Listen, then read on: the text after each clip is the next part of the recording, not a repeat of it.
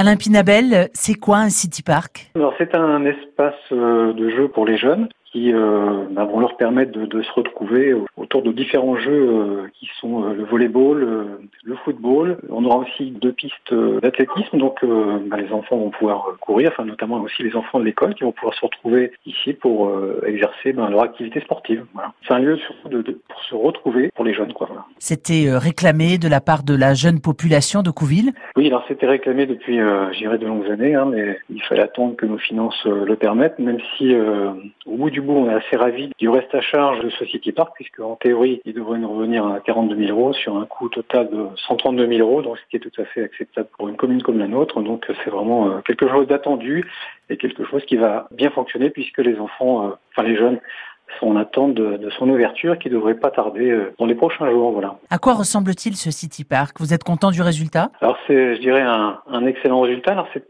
c'est, vraiment un projet qui a été travaillé par les élus.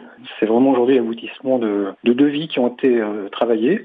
Et puis, euh, on pense que ce City Park, on l'espère en tout cas, sera à la hauteur de, de l'attente des Couvilaises et des Couvilés.